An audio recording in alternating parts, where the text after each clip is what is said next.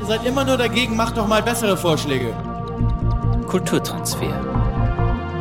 Der Podcast der KUPF Oberösterreich.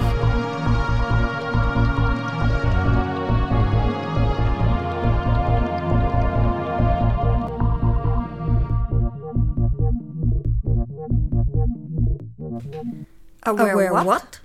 Awareness. Der Begriff Awareness heißt übersetzt Bewusstsein und Achtsamkeit. Für uns bedeutet Awareness, einen wertschätzenden und respektvollen Umgang miteinander zu haben und diskriminierende, gewaltvolle Verhältnisse zu minimieren. Es geht darum, Verantwortung füreinander und für sich selbst zu übernehmen. Hallo, mein Name ist René und ich bin im Vorstand der KUPF Oberösterreich und Teil des Podcast-Teams. Neue Hashtags wie TechnoMeToo oder die Ergebnisse der Online-Umfrage der Vienna Club Commission zur Sicherheit im Nachtleben machen nun öffentlich, was viele von uns schon selbst oder zumindest aus Erzählungen wissen. Vor allem junge Frauen, trans- und queere Personen fühlen sich beim Ausgehen unsicher und es braucht neben dem Öffentlichmachen auch klare Lösungen für mehr Sicherheit bei Veranstaltungen. Je mehr Menschen sich dessen bewusst sind, desto besser.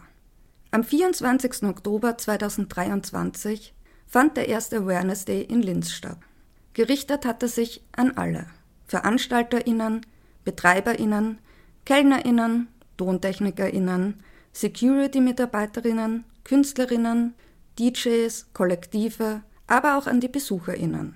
Der Fokus der Veranstaltung war sexuelle Gewalt im Nachtleben, doch tatsächlich ging es um viel mehr. Der Awareness Day Linz war eine Kooperation von Orsch KV mit der Kulturplattform Oberösterreich und dem Frauenbüro der Stadt Linz. Die Frage ist also, wie kann man veranstalten, fortgehen, handeln und so weiter, damit sich alle, jenseits von Geschlecht, Herkunft und Zugehörigkeit, gleichermaßen wohl und sicher fühlen. Jede Situation, jede Veranstaltung, jede Location ist unterschiedlich. Und genauso individuell sollten dafür Konzepte oder zumindest Überlegungen fokussiert werden. Mit der Frage, wie wollen wir uns in unangenehmen Situationen verhalten, macht man schon mal einen sehr guten Anfang. Das Autonome Frauenzentrum Linz, Save the Dance und die Innsbrucker Club Commission gaben an dem Tag wertvolle Tipps, gute Argumente, Inspiration und Aufklärung.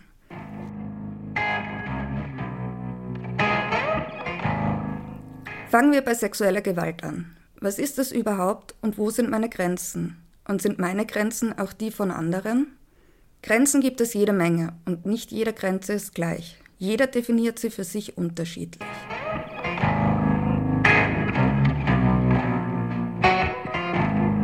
Distanzzonen zum Beispiel sind interpersonelle Entfernungsbereiche, die wir als angenehm oder bei Über- oder Unterschreiten als unangenehm empfinden. Intimität und Sympathie sind die Hauptfaktoren dafür, für welche interpersonelle Distanz wir uns entscheiden. Wie Menschen ihren persönlichen Raum wahrnehmen, wird von einer weiteren Vielzahl von Faktoren beeinflusst, darunter kulturelle Erziehung, Geschlecht, Alter und Persönlichkeit. Wir Österreicherinnen liegen zum Beispiel im Mittelfeld. Unser intimer Raum ist, wenn uns jemand näher als einen halben Meter kommt. Der persönliche Raum geht dann schon bis einen Meter Abstand und danach kommt der soziale Raum, der von einem Meter bis sehr weit geht. So fällt zum Beispiel ungewolltes Antanzen bereits unter sexuelle Belästigung, eine der wohl am häufigsten stattfindenden Belästigungen, egal welchen Geschlechts. Verletzung des Respektsabstand zu anderen sind Verhaltensweisen, die Menschen dazu einsetzen, um Macht zu demonstrieren. I live my live in paradise. Margit Schönbauer, psychosoziale Beraterin, arbeitet seit 40 Jahren in diesem Bereich und auch im Autonomen Frauenzentrum in Linz. Das Autonome Frauenzentrum Linz ist die Expertinnen-Anlaufstelle für Frauen und Mädchen und bieten kostenlose Beratungen an. In ihrem Vortrag betonte Margit, dass das Wichtigste immer die Versorgung nach einem Vorfall ist. Jedoch hörte man eine gewisse Frustration aus diesem Satz. Wieso? Weil das Thema Sicherheit und Bewusstsein wenig Interesse von oben bekommt. Es ist ein unangenehmes Thema, mit dem wir uns zeitgemäß auseinandersetzen und uns regelmäßig reflektieren sollten. In Extremsituationen verhalten wir uns anders und viele denken gleich einmal, was habe ich denn falsch gemacht, weil wir so sozialisiert worden sind.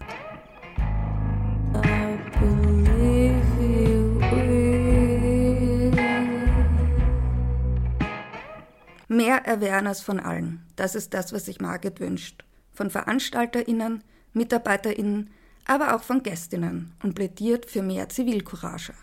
Unangenehme Situationen, sagt sie, hängen immer von Einzelpersonen ab und es gibt viele Ansatzpunkte, wo wir von außen helfen könnte, wenn es mehr Awareness gäbe. Dazu ist es allerdings hilfreich, wenn man ein kleines Einmaleins parat hat oder zumindest ein paar Grundinfos, wie man sich verhalten kann. Denn die Polizei kann oft gar nicht so gut weiterhelfen. Sie braucht eine direkte Person oder konkrete Beweise. Die erste Anlaufstelle sollte aus dem Grund das Krankenhaus sein, egal ob bei einem sexuellen Übergriff oder bei Verdacht von K.O.-Tropfen. Cause I live in hell.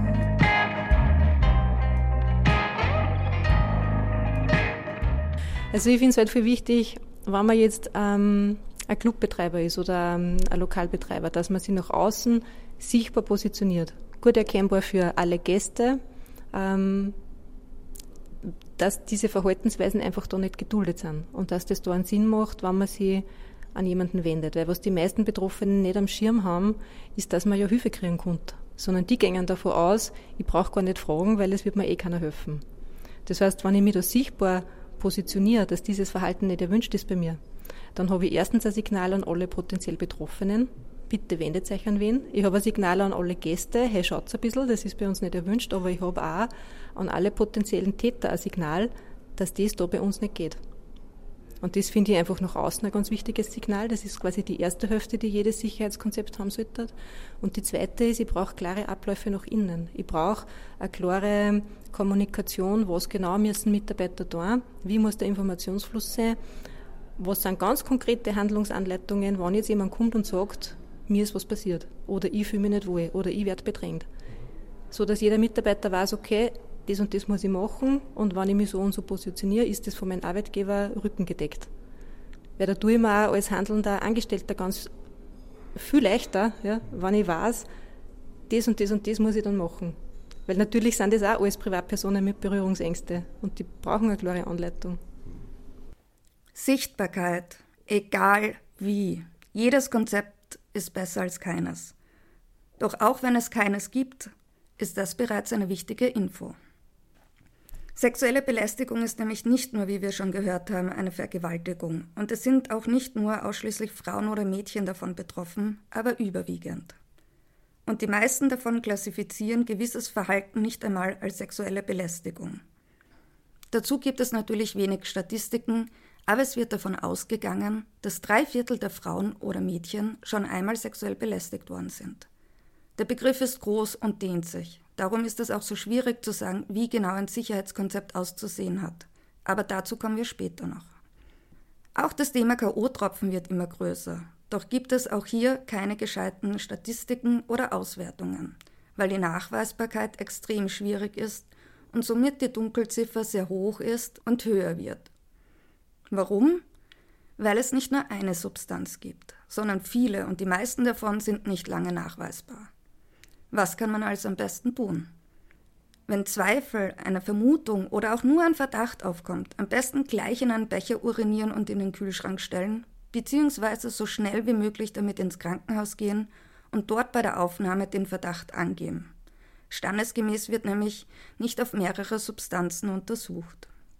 Und das Wichtigste ist, keine Panik kriegen und trotzdem halt gleich ins Krankenhaus fahren. Das Schwierige ist, dass das nicht der erste Impuls ist, den man als betroffene Person hat.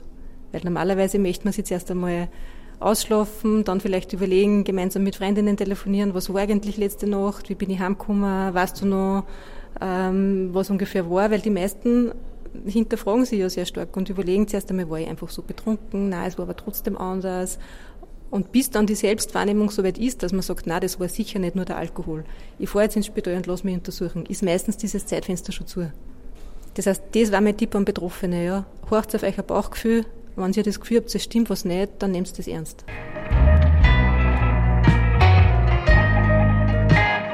Ich würde mir von den umstehenden Personen, also von dieser Außenwahrnehmung, wie du sagst, auch dieses Vertrauen aufs eigene Bauchgefühl wünschen, weil ganz oft wird wahrgenommen, die Person verhält sich anders als sonst, passt jetzt aber auch nicht in dieses Stereotyp, das ich habe zum Thema K.O.-Tropfen. Weil wenn man so an K.O.-Tropfen denkt, dann hat man irgendjemanden im Blick, der sich gar nicht mehr artikulieren kann, bewusstlos wird und so weiter und dann denkt man vielleicht an das. Aber viele Substanzen wirken nicht so, sondern die wirken enthemmend oder dass man ganz euphorisch ist oder dass man betrunken wirkt, obwohl man gar nicht betrunken ist. Und das ist dann für Außenstehende oft sehr schwierig zu erkennen. Ja, ist das jetzt ähm, eine Substanz oder nicht? Und ich würde mir wünschen, wenn man die Person kennt und ein ungutes Gefühl hat, dass man das ernst nimmt. Weil auf dieses Bauchgefühl kann man sich meistens trotzdem ganz gut verlassen und dass man dann halt schaut, dass die Person irgendeine medizinische Versorgung kriegt. Aber was ist denn jetzt konkret sinnvoll? Ja, in einer Bar zum Beispiel. Das ist jetzt nicht gar so einfach, weil eine Bar ist laut, dunkel, ähm, im Gedränge, die Mitarbeiter sind gestresst, können nicht die Augen überall haben. Das heißt, da macht es wahrscheinlich einen Sinn, dass ich in die Orte, wo jemand sich instinktiv zurückziehen würde, wenn es wem schlecht geht, ähm, Informationen aufhänge. Zum Beispiel am Klo. Also ein Klo ist immer eine gute ähm, Stelle für sowas, wo ich deutlich sichtbar platziere, eine Information, wenn es dir nicht gut geht, wenn es dich komisch fühlst, könnten es auch K.O.-Tropfen gewesen sein, Fragezeichen, sodass das zumindest am Schirm ist.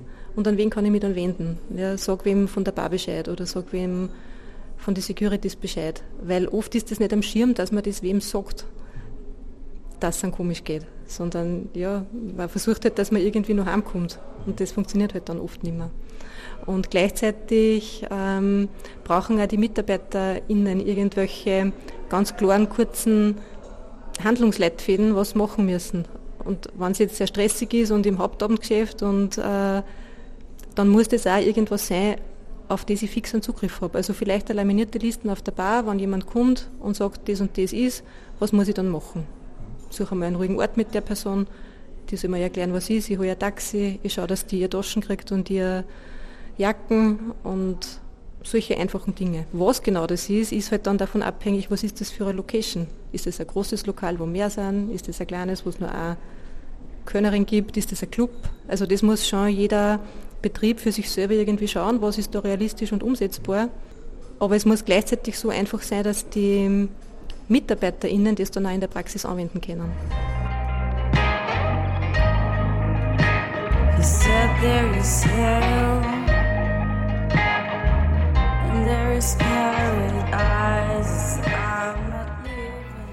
Unsere nächste Vortragende ist Johanna. Hallo, ich bin äh, Johanna, meine Pronomen sind sie, ihr und ähm, ich habe eine Awareness, Diversity und Inklusionsagentur gegründet und mit der schreiben wir Konzepte für Musikveranstaltungen. Was ist für dich wichtig und wo siehst du die Wichtigkeit von solchen Workshops oder Vorträgen? Ich finde das extrem wichtig. Ich finde es auch schön, dass es ähm, nur 25 Menschen sind, weil das eben bedeutet, dass äh, wir haben das reglementiert auf 25 Personen, das ist ausgebucht sozusagen. Und das zeigt zum einen, wie das Interesse, also wie hoch das Interesse ist. Und zum zweiten schafft das hier einen Rahmen, wo wirklich ein guter konstruktiver Austausch stattfinden kann. Und das ist das Wichtigste eigentlich bei Awareness-Konzepten, äh, weil ja der einzelne Mensch weiß vielleicht viel, aber nur zusammen wissen wir ganz viel. Und äh, ja Best Practices zu sammeln und ähm, davon zu lernen. Bevor wir jetzt konkreter werden, gibt es deiner Ansicht nach Personengruppen, die besonders wichtig sind?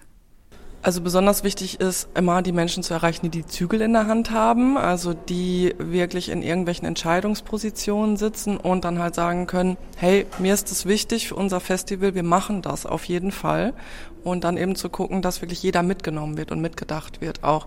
Es macht nicht so viel Sinn, wenn es immer so eine kleine AG gibt, äh, die sagen, ja, Awareness ist wichtig und dann wird es vom Rest des Teams nicht mitgetragen. Das ist meistens sehr mühselig und hält dann halt nicht lange an.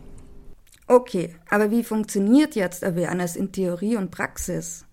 Was braucht ein gutes Konzept? Wie setzt man es um? Und wo sind die Problematiken? Kannst du uns da aus deiner Erfahrung ein Best-Practice-Beispiel nennen?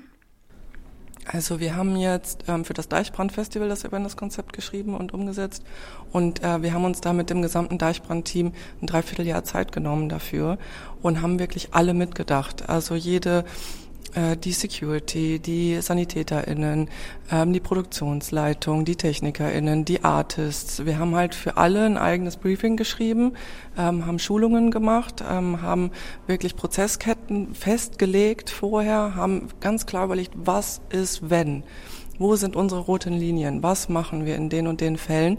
Und ähm, hatten dann eben so ein 20-seitiges Konzept, was man aus der Schublade ziehen konnte für diese Fälle. Aber hatten natürlich auch runtergebrochen die wichtigsten Facts für, da arbeiten ja hunderte Leute, dass die halt dann, wenn sie das nicht alles lesen können, kurz wenigstens Bescheid wissen, was passiert ihr, wer kann sich wann an wen wenden, wo ist das Awareness-Team, was macht das Awareness-Team, für wen ist es da, wie ist es erreichbar.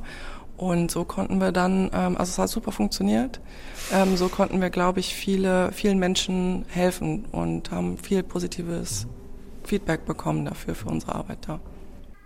Das klingt wirklich nach einer gelungenen Veranstaltung.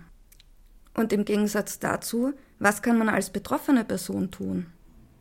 Also die betroffene Person weiß im besten Fall auf jeden Fall, wo, die, wo man dann hingeht. Also äh, gibt es einen Ort in dem Club, wo dann irgendwie der Awareness Point ist zum Beispiel, oder gibt es hier eine Telefonnummer, wo ich anrufen kann und geht dann eben dahin und kann dann eben mit ähm, im besten Fall gut ausgebildeten Personen irgendwie aus dem psychosozialen Bereich oder so. Also ich finde auch Awareness-Arbeit sollte ein Ausbildungsberuf werden. Ähm, reden und die gucken dann, hey, was brauchst du? Vielleicht hören sie einfach nur zu und haben dann aber Ideen, was man halt machen könnte und machen halt Vorschläge, wie man jetzt der Person helfen könnte. Und dann kann das Amt zum Beispiel auch dazu führen, dass man ausübende Personen zum Beispiel von der Veranstaltung entfernt. Und deswegen ist es auch so wichtig, das Hausrecht zu haben als Awareness-Person. Und deswegen ist es auch so wichtig, dass das von oben mitgetragen wird und dann halt ganz oben auch gesagt wird, hey, okay, wenn das Awareness-Team sagt, folgende Person soll bitte gehen, dann geht ihr auch. Jetzt geht es ja nicht immer rein um sexuelle Gewalt, sondern um viel mehr. Was fällt dir dazu noch ein, was mitbedacht werden sollte? Diskriminierung und sexualisierte Übergriffe, das ist einfach illegal und das ist nun mal ein Arschlochverhalten und ähm, man kann schon die eigentlich alle Menschen, die man so fragt, möchtest du das? Also stehst du dahinter, dass halt Leute irgendwie diskriminiert werden?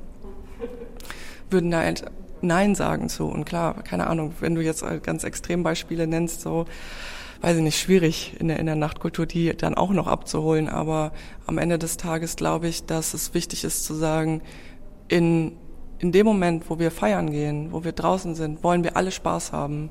Aber nicht alle Menschen haben Spaß. Aber wir sind alle dafür verantwortlich, dass die dass die Leute Spaß haben können und deswegen müssen wir auch Rücksicht aufeinander nehmen. Deswegen müssen wir darüber nachdenken, ähm, wo sind Hürden, die ich vielleicht als weißer Mensch auch nicht sehen kann. Ja, und wir sind jetzt zum Beispiel hier auch alle weiß fast. Und die Hürde, die ich dann oft nicht sehe, ist, dass nicht weiße Menschen oft gar nicht in den Club reinkommen die an der Tür schon nicht mehr reinkommen. Das heißt, denen passiert da schon kein sexualisierter Übergriff im Club, weil sie schon vor der Tür ausselektiert werden. Ne? Darüber muss man auch mal reden. Ja. Es gibt eine große Studie von Act Aware zusammen mit der Antidiskriminierungsstelle des Bundes, aber des Deutschen Bundes. Die haben eine, die europaweit die größte Studie zu dem Thema gemacht und haben da herausgefunden, dass auf den großen Festivals, die es in Europa gibt, Rassismus eher keine große Rolle spielt, weil die meisten Menschen, die da hingehen, weiß sind. Und die größte Diskriminierungsform, die auftaucht, ist mit 40 Prozent Sexismus, dicht gefolgt von Lookismus, also Bodyshaming zum Beispiel. Wie wir jetzt also gehört haben, geht es natürlich auch sehr stark um Diskriminierung. Diese Beispiele waren jetzt eher auf größere Veranstaltungen bezogen, doch haben wir von allen Vortragenden auch einiges an Werkzeugen bekommen, wie man auch in kleineren Betrieben oder Vereinen agieren kann. Have you ever seen the shadow? The shadow that merges around the crowd.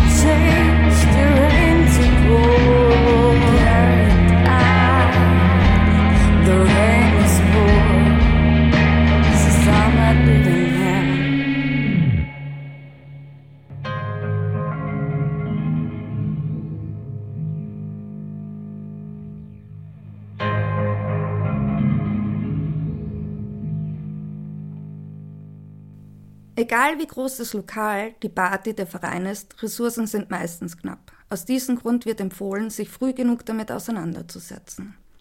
Und vor allem dabei ehrlich zu sein. Denn auch wenn sich kein Konzept ausgehen sollte oder man zum Beispiel nicht barrierefrei ist, ist es wichtig, diese Informationen seinen Gästinnen und Besucherinnen mitzuteilen. Am einfachsten ist es wohl damit anzufangen, sich und dem Team folgende Fragen zu stellen und das Ganze als Prozess zu sehen. Was ist uns wichtig? Für was stehen wir? Welche Werte wollen wir vertreten und können wir diese realistisch umsetzen? Wie stehen wir zu rassistischen, sexistischen, homo- bzw. transfeindlichen Äußerungen und Schimpfwörtern?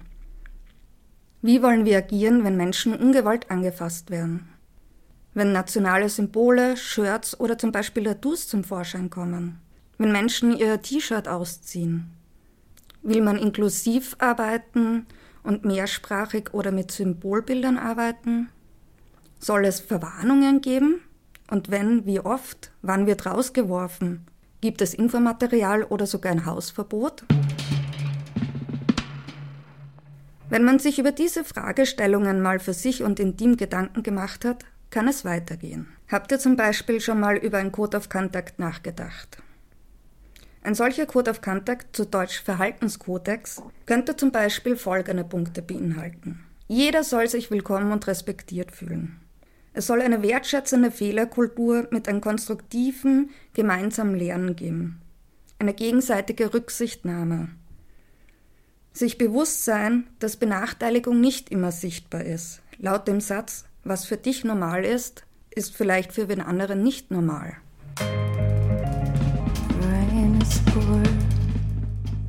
Und auch wenn wir gehört haben, dass ein Awareness-Konzept von vielen Faktoren und räumlichen Gegebenheiten abhängt, so kann man trotzdem folgende Punkte für ein gutes Awareness-Konzept benennen. Ein solches sollte glaubhaft, realistisch, individuell, konsequent, klar strukturiert und verantwortungsvoll sein.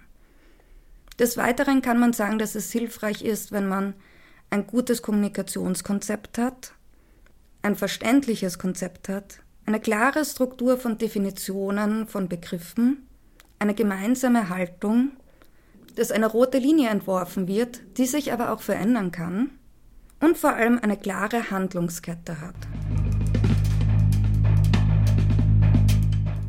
Ein Awareness-Konzept kann allerdings auch scheitern, wenn die internen Strukturen nicht funktionieren, zu hohe Erwartungen sind oder man ein unrealistisches Konzept hat, wenn die Kommunikation schlecht ist, sowie mangelnde Zeit oder Ressourcen, fehlende Sichtbarkeit oder ein Fehlumgang mit Betroffenen. Gehen wir mal davon aus, wir haben uns Gedanken gemacht, wissen, wie wir kollektiv zu unterschiedlichen Situationen stehen. Dann gibt es weitere Möglichkeiten für respektvolle Veranstaltungen. Zum Beispiel mit Safer Spaces oder Awareness Points. Diese Orte sollen gut gekennzeichnet sein und einladend wirken. Es soll ein Ort sein, wo alle zur Ruhe kommen können, wenn dieser gebraucht wird. Es soll eine Möglichkeit bieten, nicht nur Ansprechpersonen hier zu finden, sondern auch Infomaterialien oder Goodies wie zum Beispiel Sonnencreme, OBs oder Kondome, damit man mehrere Gründe hat, solche Orte aufzusuchen. Leicht als solche Orte ist wahrscheinlich das sogenannte Hausrecht umzusetzen. Auf das Hausrecht können sich alle natürlichen und juristischen Personen unabhängig von der Staatsangehörigkeit berufen, die Inhaber eines geschützten Raumes sind. Der Schutz geht weit. Voraussetzung ist, dass ein überdachter Raum im technischen Sinn vorliegt. Diese Verfügungsberechtigten können einvernehmlich bestimmen, ob Personen der Zutritt oder das Verweilen verwehrt wird und unter welchen Bedingungen.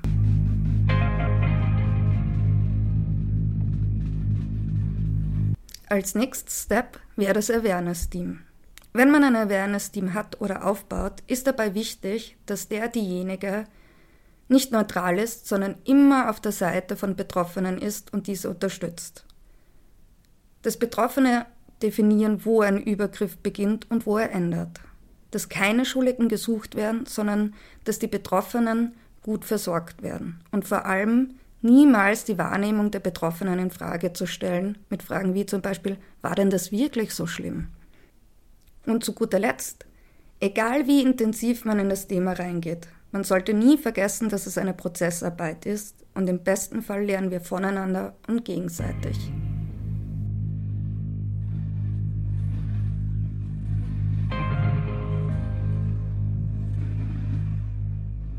Ich hoffe, ich konnte euch jetzt einen kurzen Überblick über das Thema Awareness geben.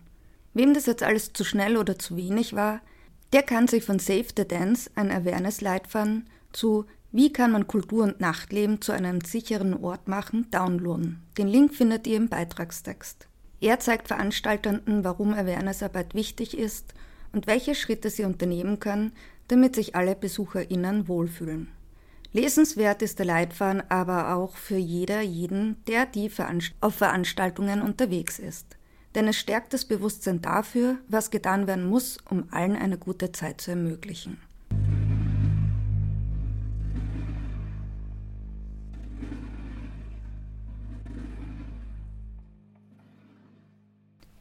Wir bleiben auf jeden Fall dran. Denn als Maßnahme gegen sexuelle Belästigung startet die Stadt Linz demnächst das Präventionskonzept Luise ist da, das es in Graz bereits seit 2019 gibt. Luise ist da dient als Sicherheitskampagne mit dem klaren Ziel, präventiv gegen sexuelle Belästigung mit Schwerpunkt auf Frauen und Mädchen im Nachtleben entgegenzuwirken. Wenn man sich also gerade zum Beispiel in einer Bar aufhält, wo man belästigt oder sogar angegriffen wird, kann man sich dann an das Barpersonal oder an eine, einen Luisa-Beauftragten wenden. Wird die Frage, ist Luisa da, gestellt, so wissen diese dann genau, wie vorgegangen wird.